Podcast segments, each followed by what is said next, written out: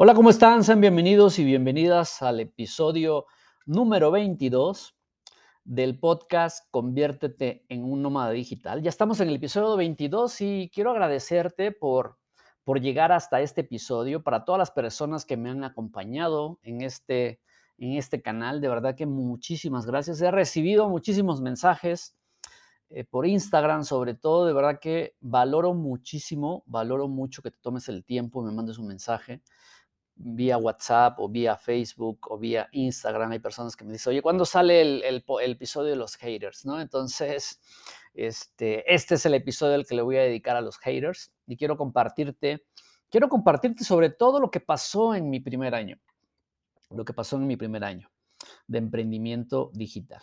Bueno, y como siempre, si es la primera vez que te pasas por este episodio o este canal, yo te sugiero que vayas al episodio número uno para que lo recorras en orden este canal está hecho como una saga y todos los episodios están vinculados unos a otros para que no pierdas continuidad y sobre todo eh, lo que quiero es abarcar un contexto, eh, para que conozcas todo el contexto de lo que significa emprender y una de las cosas más importantes que existen al momento de emprender cualquier cosa en la vida, que es nuestra mentalidad y nuestro sistema de creencias. Eh, decidí elegir este creativo y la imagen que, que acompaña este episodio con este personaje de esta película. La verdad es que me encanta. Matrix es una película que yo he visto, ya perdí la cuenta, es una de mis películas favoritas, porque más que una película yo creo que es un documental y de la realidad en la que vivimos, ¿no? Y entonces decidí usar a Cypher, que es este personaje, el que representa la traición o el hater dentro de la película, y quise utilizarlo porque la gran mayoría de las veces, no siempre, espero que no te suceda, la gran mayoría de las veces, los haters, todos tenemos un cipher que se encuentra muy cercano a nosotros, que se dice ser nuestro amigo, nuestra amiga, y muchas veces, lamentablemente, tristemente, puede llegar a ser parte de tu familia.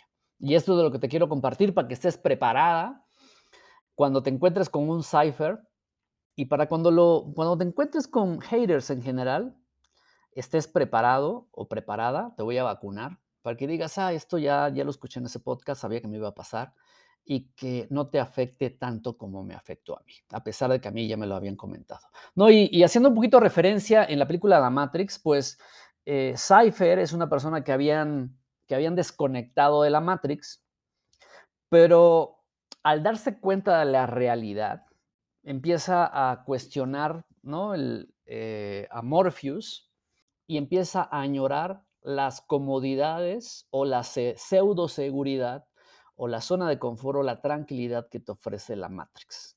Entonces, como muchas, en muchos libros y muchos mentores y, workshops a, los que he ido, muchas veces la gran mayoría prefiere la ignorancia y, y a veces es este, Vivo feliz en la ignorancia, prefiero no saber para no preocuparme, prefiero ignorar cosas para no tomar control de mi vida y prefiero hacerme que la Virgen me habla eh, y que no pasa nada, prefiero ignorar cosas a realmente tomar control de mi vida. Y, y lo que hace Cypher es que quiere volver a conectarse a esta falsa realidad, a esta zona de confort, para no tener que enfrentarse a los problemas, a los difíciles problemas del mundo real, ¿no? Es que esto es lo que la gran mayoría de las personas a veces tememos, ¿no? Me recuerda cuando yo estaba conectado y enchufado al mundo del empleo y preferiría, prefería, prefería vender mi libertad en un empleo para no enfrentarme a los difíciles problemas de tomar control de mi vida y muchas veces la gran mayoría decidimos eso. Entonces nos acobardamos y preferimos vendernos a libertad a cambio de enfrentarnos a ser independientes, sobre todo a ser independientes y a, los, problemas que, y las situaciones que te enfrentas cuando realmente fuera de tu pseudo seguridad, pues todo va a depender absolutamente de ti. Y muchas veces preferimos vendernos a libertad a tomar control seriamente en nuestras manos de nuestra vida. Entonces, Eh, pues Cypher tiene la ilusión de libertad y de seguridad que le otorga la Matrix, pero realmente pues va a estar dormido, ¿no? Prefiere la ignorancia y por eso es que quiero ocupar esta metáfora, ¿no? Entonces, sobre todo porque Cypher es una de las, de las personas más cercanas al líder, a Morpheus, y, y esto es verdad, a veces los haters son las personas más cercanas a ti. Y también quiero compartirte que el emprender, el salir de tu zona de confort, el, el que tú decidas, voy a tomar el control de mi economía en mis manos y que va a depender únicamente de mí, no es miel sobre hojuelas. De una vez te lo digo, no es miel sobre hojuelas. No es como ir cortar flores al campo y que ver a los pajaritos ahí este, eh, bajo el sol, en las ramas. Por esto es lo que te quiero compartir. Una de las cosas que más me dolieron, una de las cosas que más me dolieron en mis primeros seis meses cuando inicié mi, mi emprendimiento digital fue enfrentarme con los haters. La verdad es que durante esta década, un poquito más de esta década, he tenido muchos haters. Pero lo más importante, pues yo estaba decidido, ¿no? Estaba decidido y inicié en enero. Inicié en enero muy entusiasmado y una de las cosas bien importantes es que estaba decidido. Yo tenía clarísimo que nunca más iba a buscar un empleo y nunca más iba a eh, tener un negocio tradicional o iba a montar un negocio tradicional, estar detrás de un mostrador vendiendo, entregando un producto o un servicio. Entonces pasa enero, pasa febrero, pasa marzo y en marzo del 2012 me invitaron a Eduardo Barreto, me dijo que tenía que ir a un workshop. Eh, este era un workshop como una, como una convención como de tres días.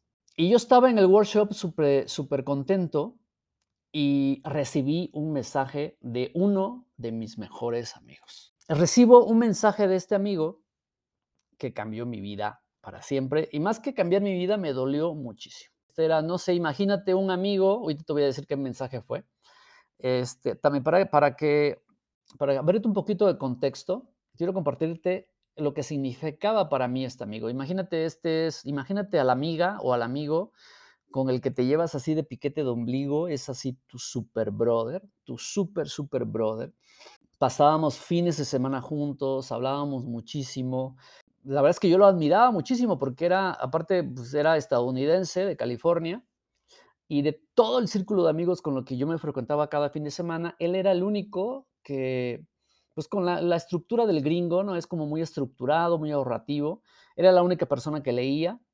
Era una persona súper disciplinada. Iba al gimnasio así seis veces a la semana iba a un gimnasio que está aquí en Ciudad de México, que era el Ki, no sé si existe todavía el, gimnasio El Ki. A mí me encantaba que él me invitara a este gimnasio porque para mí era como, wow, me parecía como era, era un gimnasio así para ricos y millonarios, ¿no? Desde mi contexto. Era una persona que trabajaba desde su casa, tenía control de su economía, viajaba mucho, hablaba varios idiomas, tenía ahorros, tenía un plan de ahorros y sus credenciales, pues él, era periodista, trabajó en el Dow Jones, también trabajó como corresponsal en el Dallas News, en el Morning News, y lo último que supe de él, estuvo trabajando en el Wall Street Journal, y era una persona súper preparada. Todo el círculo de amigos era como el, el más próspero, el más educado, el que más tenía visión, y era uno de mis mejores amigos. Podíamos pasar, eh, pasaba con él fines de semana y yo me quedaba en su departamento y nos pasábamos hablando de, novelas, de libros, me compartía los libros que él había, que él había leído, los, este, los países a los que había ido, sus aprendizajes. Y era mi súper amigo, o sea, yo lo admiraba muchísimo y aparte por, por la experiencia que él tenía, los idiomas que hablaba, y para mí era mi súper brother, súper, súper, súper brother no sé cómo explicártelo, era, imagínate, tu mejor amiga así de toda la vida, tu mejor amigo de toda la vida, este, con el que has pasado, eh, han estado juntos en fiestas, borracheras, pero también has estado con él y ella en situaciones en donde un amigo necesita estar ahí, ¿no? En situaciones de enfermedad, situaciones donde un amigo ha fallecido, o sea, no sé cómo explicarte, era un, para mí era mi super hermano, mi super, super, super hermano. Yo decía que era el hermano mayor que nunca tuve.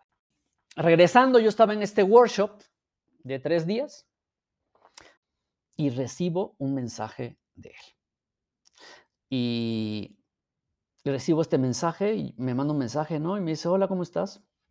Y digo, ¿dónde estás? Y le digo, estoy aquí, mencionado, yo le dije, estoy aquí en este workshop, estoy aprendiendo mucho, mi nuevo emprendimiento. Y a continuación me responde, me dice, yo no tengo amigos rateros. Yo no tengo amigos que engañan a las personas y que roban a las personas. Intenté como preguntarle así como, ¿estás bien? Y vi que realmente estaba hablando en serio. Me quedé frío. Y ese fue el último mensaje que yo recibí de él y nunca más volví a saber de él hasta la fecha.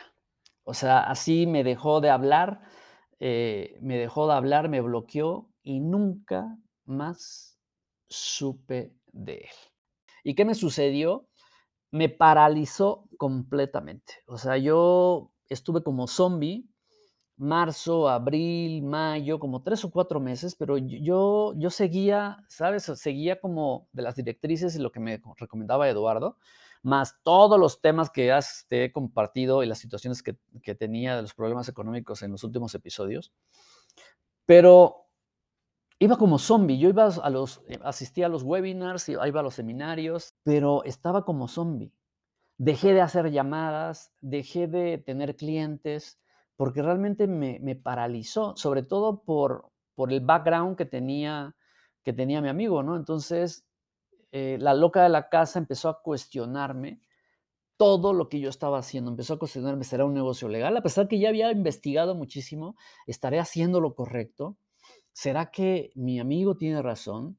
¿Será que me estará mintiendo? Entonces yo llegué, empezaba a llegar, llegaba a los seminarios y empezaba a verlos a todos con caras de rateros que querían robarme. Yo decía, lo que te quiero decir es que empecé a cuestionar absolutamente todo lo que había estado haciendo en estos, primeros tres meses.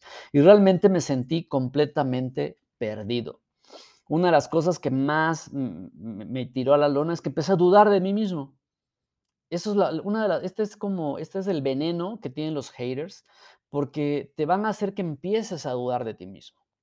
Entonces empecé a dudar de mí mismo, empecé a dudar de la decisión que había tomado, empecé a dudar de Eduardo, empecé a dudar del negocio, empecé a dudar de los productos y servicios que estaba ofreciendo, empecé a dudar de la oportunidad, empecé a dudar de la gente, empecé a dudar de toda la gente que me rodeaba y entré a una paranoia, así un mal viaje, que empezaba a pensar de que todos eran actores, que me querían engañar. Imagínate, yo seguramente has pasado, ¿no? Que te levantas por la mañana y empieza la loca de la casa y te empieza a decir, estás, estás equivocado, no vas a lograrlo, estás perdiendo tu tiempo. De verdad, fue uno de las, una de las noches oscuras que tuve en el primer año en mi negocio. He tenido muchas noches oscuras durante mi carrera, pero esta fue mi primera noche oscura que realmente me detuvo a dejar de hacer el negocio. O sea, yo seguía asistiendo a los webinars y a los seminarios, pero yo iba como zombie. Llegó un momento en que pensé en renunciar y bloquear a Eduardo y nunca más regresar. Pensaba buscar a mi amigo, a mi socio, ¿no? El de la consultoría, mi amigo Pablo, ¿no? Y con la dignidad y con la cola entre las patas regresar y, este, Pablo, este, échame la mano, este, ya no voy a hacer este proyecto, quiero regresar a hacer la consultoría, ¿no? Con la cola entre las patas y me imaginaba Pablo burlándose de mí, ¿no? Sobre todo porque también Pablo se burló muchísimas veces de mí, ¿no? Me decía, ¿y ya te volviste rico? Y ya vas a comprar tus yates y tu avión privado, pero realmente no me dolía tanto como me dolió lo que, porque mi, mm, Pablo era pues mi amigo reciente, pero este, mi amigo, ¿no? Me estaba diciendo, mi amigo Super Brother, que me estaba diciendo, me estaba diciendo que eh, había tomado una decisión equivocada. Cada noche, durante esos tres, cuatro meses, cada noche, antes de dormir, en la noche llegaba y decía, ya, voy a renunciar, voy a renunciar. me acobardaba, me ganaba la loca de la casa y decía, mañana mismo voy a decirle a todo mundo que ya no voy a seguir en este proyecto y voy a regresar a hacer mi consultoría.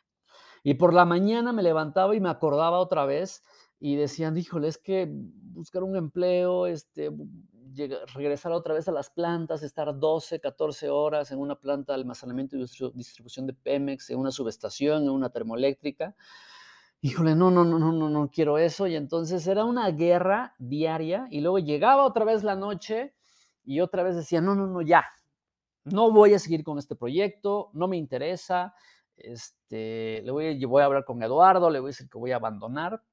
Y me levantaba en la mañana y la mañana, en la mañana siguiente otra vez la vida me recordaba de cómo iba a ser mi vida si regresaba a mi vida anterior. Dije, no, no, no, no, no voy a buscar un empleo. Y así, imagínate estar cada día, cada noche convencido, mañana mismo voy a cancelar todo, cancelar mi contrato y a la mañana siguiente nuevamente, o sea, de verdad que es horrible, o sea, es horrible estar viviendo, no sé si alguna vez has pasado por una época donde tienes que estar tomando una decisión y estás entre sí y no, y sí y no, y pasan los días y pasan los días, y era una lucha interna de, de desconvencerme y de convencerme mismo de que era lo mejor para mí. Así pasaron tres meses, tres meses y medio.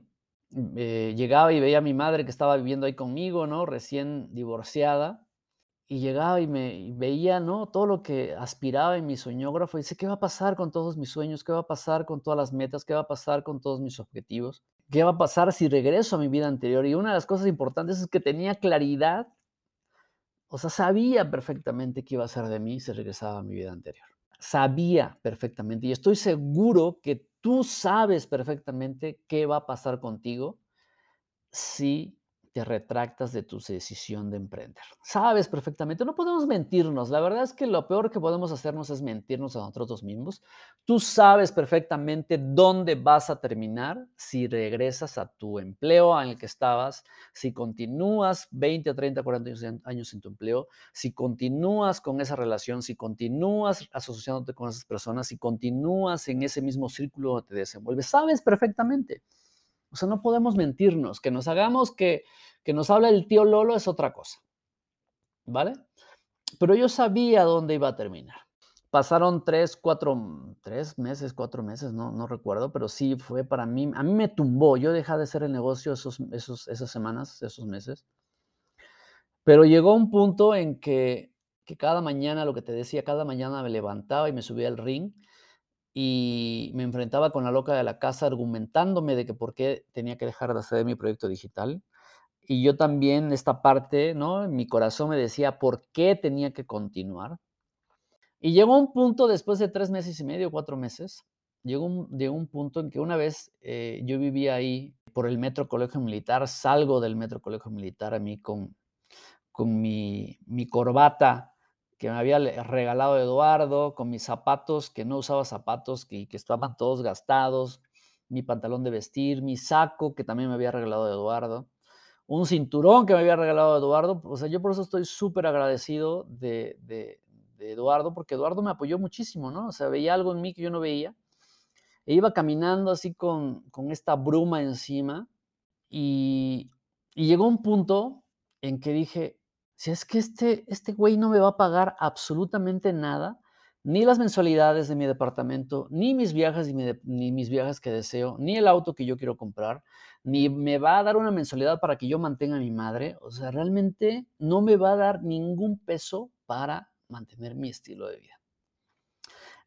Y me encabroné y lo mandé directititito a la shit. Me dolió muchísimo, y ya nunca más volví a buscarlo y hasta la fecha nunca he vuelto a saber de él. Y me dolió muchísimo. Ha habido muchos haters en mi carrera, pero creo que él, es, él fue la persona que más me dolió. Yo, yo amaba a mi amigo, lo, o sea, de verdad que me dolió muchísimo.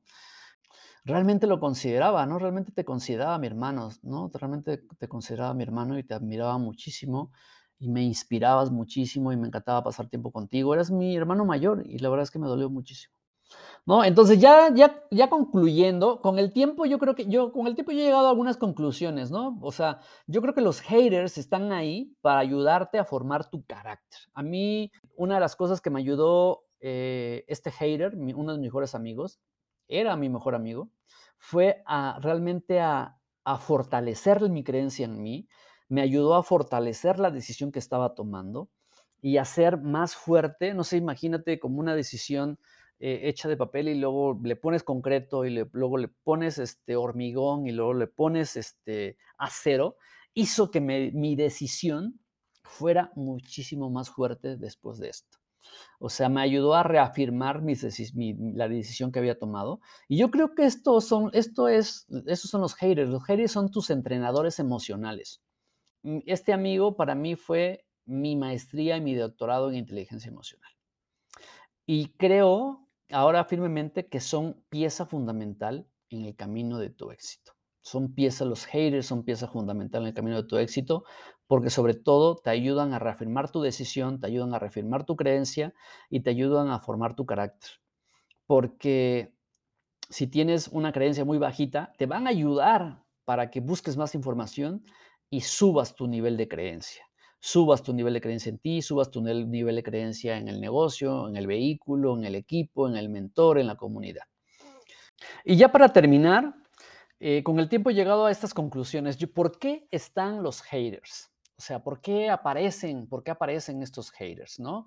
Y también quiero que me compartas, yo te voy a mencionar aquí tres niveles de haters o tres tipos de haters más bien. Si tú conoces otro tipo, me lo me mandas por mensaje y me dices, yo creo que hay otro o varios tipos de haters. Yo creo que hay un primer tipo de hater. ¿Por qué están estos haters? Y los voy a describir en distintos tipos. Hay el, el hater básico, que yo digo que es el hater básico, que son estas personas que, por ejemplo, como mi mamá, que cuando le dije que iba a dejar la consultoría y me iba a mover al emprendimiento digital, pues me dijo que no, que por qué, se puso a llorar, que había estudiado ingeniería, que todo lo que habían invertido, mi papá y ella. Y, y ese es como, más que un tipo de hater, es como un tipo de persona que, que no te quieren ver sufrir, ¿no? Entonces te quieren, te aman tanto y no te quieren ver sufrir, no te quieren, o a lo mejor no te ven con las habilidades suficientes para que tú lo logres, o no te ven preparado o preparada para que tú lo logres, y no quieren que termines sufriendo y frustrada, ¿no? Frustrada y sufriendo, ¿no? Este tipo, más que haters, son como estos warnings o personas que te aman mucho y que no te quieren ver sufrir, ¿no? Yo, yo creo que es como un nivel básico de hater, ¿no? Que te van a decir, para, deja de soñar, sé realista y regresa a tu vida anterior. Luego está el tipo de, el otro tipo de hater, que es el tipo nivel este, medio, este, eh, que son estas personas que seguramente son personas que, que vienen del mismo lugar de donde tú vienes, vienen del mismo punto, o sea, o has pasado, o sea, vienen del mismo barrio, la misma ciudad, estudiaron en los mismos lugares, van a los mismos lugares, tuvieron las mismas oportunidades, y de repente tú decides salir de esa zona de confort y lo que estás haciendo es desafiar a su zona de confort.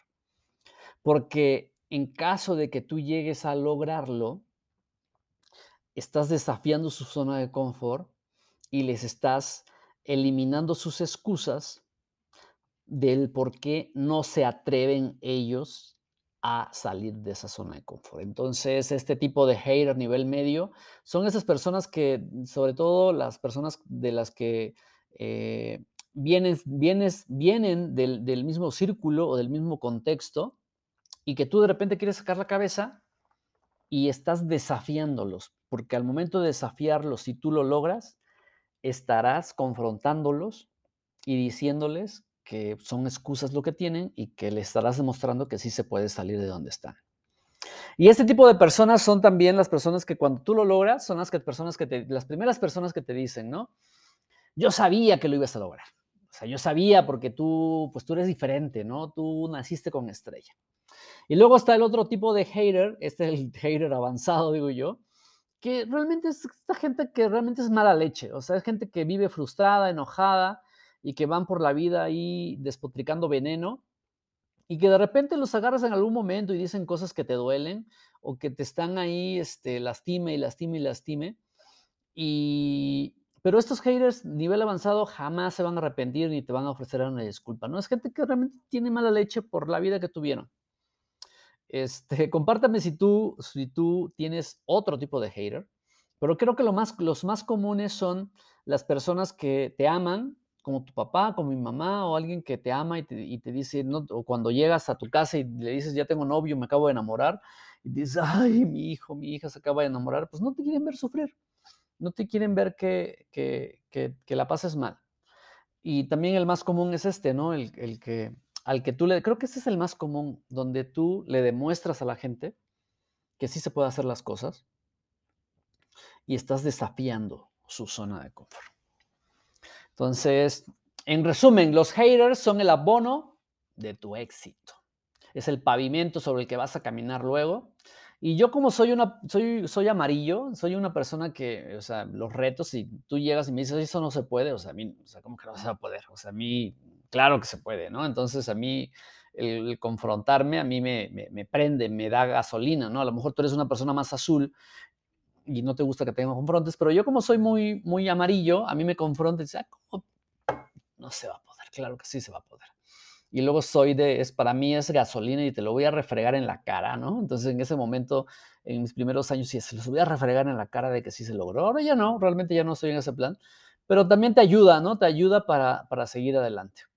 Entonces, de hecho, eh, te, te decía al principio, de hecho, no hay nadie que haya tenido un cierto éxito o haya tenido éxito en algo que nunca haya tenido haters. Ya por ahí de, por ahí de mi sexto o quinto año, cuando conocí a Raymond Sansó, alguna vez este, en, su, en un post que hizo de Facebook o Instagram, no me acuerdo, le llovieron haters criticándolo. Y yo, yo me sentí súper tranquilo. Dije, si a Raymond Sansó, uno de mis mentores, eh, este, top eh, de mentor de desarrollo personal y liderazgo y finanzas en Europa, tiene haters, ¿no? Pues ya, se me da lo mismo que tener haters, ¿no?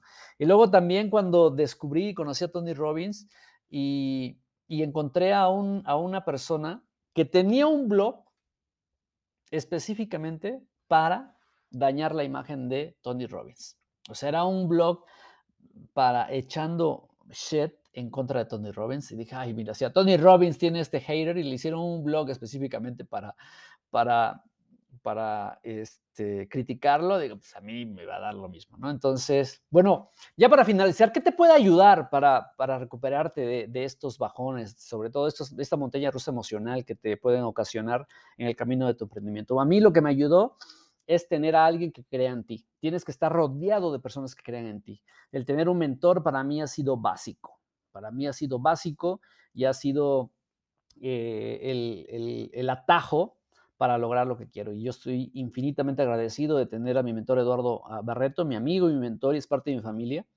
Segundo, asociación poderosa. Busca, digo, si no eres parte de esta comunidad y no deseas integrarte a GAN, no importa, pero busca a comunidades, busca asociación poderosa, busca rodearte de gente que crea en ti, pero de manera auténtica. Realmente somos seres sociales y necesitamos estar rodeados de personas que nos abracen, que nos digan que nos quieren, personas que nos digan, te amo, te quiero, te abrazo. O sea, necesito, necesitamos personas que estén ahí. Tres, búscate una mastermind, busca un grupo de personas que, que tengan las mismas metas, tres o cuatro personas con las que puedas estar hablando de esto para cuidar tu mente. Esta es como tu máscara de oxígeno. Libros, básico, libros. Yo cada vez que me agarra la loca de la casa, me tengo bajones emocionales, voy a mi biblioteca de libros, abro mi Kindle y abro un libro y de manera aleatoria abro un libro, abro un libro en Kindle y está ahí la respuesta que necesito en ese momento. Eh, podcast, métele nueva información, métele información diferente a, tu, a tu cabeza, a tu mentalidad. Bueno, pues espero, espero que te haya ayudado. Este episodio sí es un poquito largo y eh, nos vemos en el episodio número 23. Muchísimas gracias, espero tus comentarios, cuéntame si has tenido haters, qué tipo de haters has tenido y también si has encontrado algún otro tipo de hater, otra clasificación de hater. Te mando un gran abrazo y nos vemos en el siguiente episodio. Bye bye.